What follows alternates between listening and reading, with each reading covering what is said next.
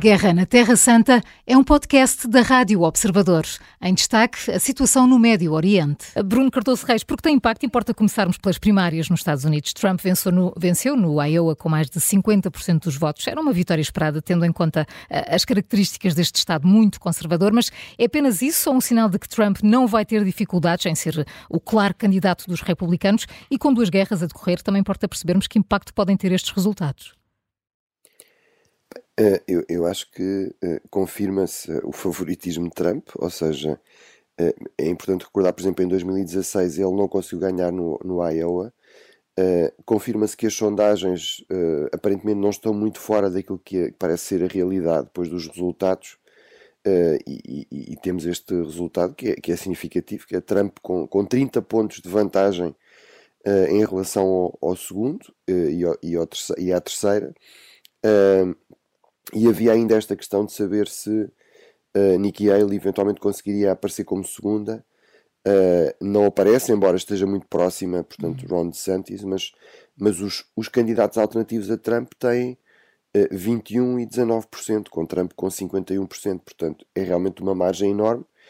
E, e portanto, o mínimo que se pode dizer é que, enfim, uh, ainda há muitas primárias pelo, pelo caminho, mas uhum. à, à partida uh, a vantagem de Trump é enorme e as dificuldades do, de aparecer uma alternativa viável são enormes. Em relação ao, ao, ao impacto internacional, uh, uh, é certo que estes, estas eleições americanas estão a ser acompanhadas uh, com, com imenso interesse por todo o mundo, é sempre assim, mas eu diria que é ainda mais assim, porque Trump realmente é um candidato e, e foi um presidente excepcional e, e será um, um candidato, um, um, se for reeleito presidente, será certamente um presidente excepcional, nomeadamente ele claramente não se sente condicionado nem obrigado por nenhum tipo de precedente de obrigação, de acordo, está disposto a pôr em questão tudo, e nomeadamente eh, está disposto a pôr em questão, por exemplo, o compromisso com a NATO, eh, com, eh, com os países europeus, portanto as chamadas relações transatlânticas, muitas vezes está disposto a, a elogiar e a avançar com a ideia de compromissos com com líderes autoritários como, por exemplo, Putin, e, portanto, isso eh, potencialmente terá enormes implicações, na, eh, por exemplo, na continuação do apoio americano à, à Ucrânia e, portanto, também uhum. na própria dinâmica dessa, desse conflito. João Diogo Barbosa, no Médio Oriente, os Houthis dizem que o Iémen será o cemitério dos Estados Unidos caso prossigam com os ataques. Dizem que os Estados Unidos serão derrotados e abandonarão a região humilhados. Esta é uma ameaça, uma, uma, uma ameaça séria esta ou apenas um aviso que não é execuível? Bom, vale a pena pensar desde logo que os Estados Unidos não, não invadiram o Iémen e, portanto, os Houthis estão aqui a aproveitar um, nos últimos meses e até por culpa dos Estados Unidos, podemos dizer, um, os seus 15 minutos de fama. Um, de certa forma, o que começou por ser um, conjunto de ataques de pequena escala no Mar Vermelho acabou por tornar-se um novo epicentro do conflito no Médio Oriente, um, para um grupo como os Houthis, que, que, também não é propriamente um Estado ou um grupo que uh, pretende instalar uma democracia liberal no Médio Oriente. Um, este tipo de conflitos ajuda porque reforça a causa, reforça a ideia de que os Estados Unidos são um império e um império agressivo, e portanto toda a retórica que nós temos visto nos últimos meses vai muito nesse sentido, uh, de que uh, a partir de agora os Houthis estão mesmo em combate com os Estados Unidos, que vai ser difícil aos Estados Unidos vencer uma guerra eh, contra os úteis que não existe. A verdade é que o que tem acontecido, quer do lado dos Estados Unidos, quer do lado da, da coligação que se montou para proteger o Mar Vermelho, são ataques direcionados e protetores do, do comércio. Um, acho que avançando, mais do que os ataques, é preciso moldar a retórica, porque uh, vai ser muito difícil para os Estados Unidos vencer o combate político e esvaziar a força que os úteis vão tendo, tanto no Iémen como cada vez mais na região, uh, se continuarem a promovê-los como um grande adversário. Os Houthis são um grupo terrível que, cujo controle de parte do território do Iémen não trouxe nada de bom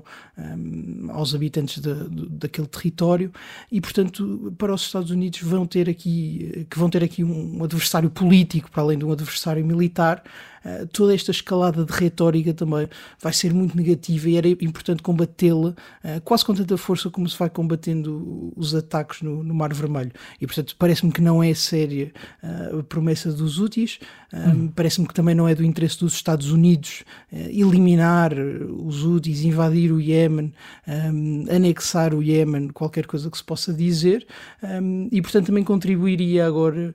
um bocadinho para pacificar a situação e para devolver os úteis ao seu lugar uh, natural, uh, que os Estados Unidos procurassem reduzir a escalada da ameaça, basicamente pô-la no, no, lugar onde merece. uns ataques aéreos a objetivos muito específicos e exclusivamente militares não fazem dos úteis os novos guerreiros contra o Ocidente ou os novos guerreiros que vão derrotar o, o Império Americano, e era importante dizer isso. Bruno, entretanto, os Estados Unidos condenaram o ataque iraniano esta noite, atingiu a cidade de Erbil. De, para a Casa Branca vem pôr em causa a estabilidade do Iraque. A Guarda Revolucionária Iraniana fala num ataque destinado a sedes de espiões, reuniões terroristas anti-iraquianos. Está mais perto uma escalada de guerra, pelo menos naquela região, ou estes ataques são apenas uma prova de vida uh, dos iranianos? Uh, e o Irão também, também atacou, uh, também fez ataques na, na, Síria contra, contra o Estado Islâmico. Eu acho que desde logo há aqui uma, uma, uma, uma enorme ironia, que é, uh, temos o Irão a fazer o tipo de ataques que o Irão denuncia aos Estados Unidos por fazer, ou seja, ataques fora do seu território, mas para lidar com ameaças aos próprios interesses, à segurança dos americanos, à, à, à ordem regional ou global, por grupos não estatais eh, neste caso, nós sabemos que eh, Israel tem uma, uma cooperação grande com, com os curdos uh, e, e, portanto, há essa ideia de associação entre os, entre os curdos e, e, Israel, embora isso seja também um exagero, os curdos têm o seu próprio interesse, uh, mas uh, sabemos que o Estado Islâmico fez um ataque terrorista, reclamou um ataque terrorista, causou muitas vítimas no Irão, e portanto eu diria que o Irão está um pouco a provar digamos, do seu próprio veneno, da sua própria receita de estabilização regional, de armar grupos terroristas na região que depois levam a cabo ataques.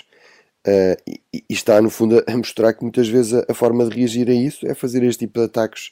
uh, no território de outros países, mas contra grupos não estatais que esses países não, não controlam completamente e que são vistos como, uh, como uma ameaça. Um, agora, há aqui um risco de escalada regional? Há, realmente há, ou seja,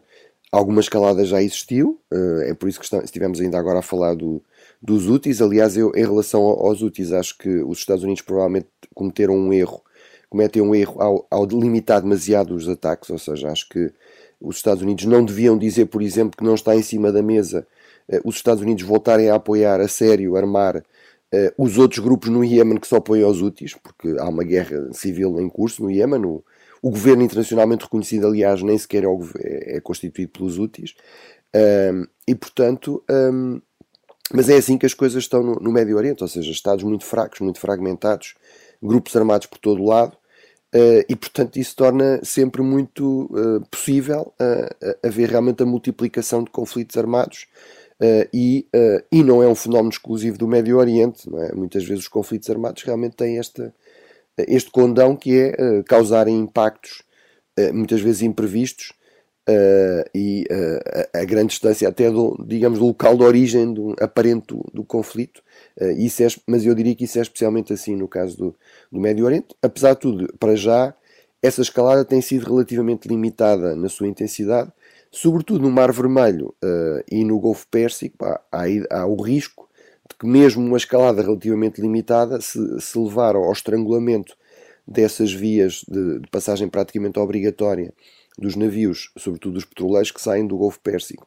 uh, e dos navios de transporte de gás também, que ganharam muita importância com, com a guerra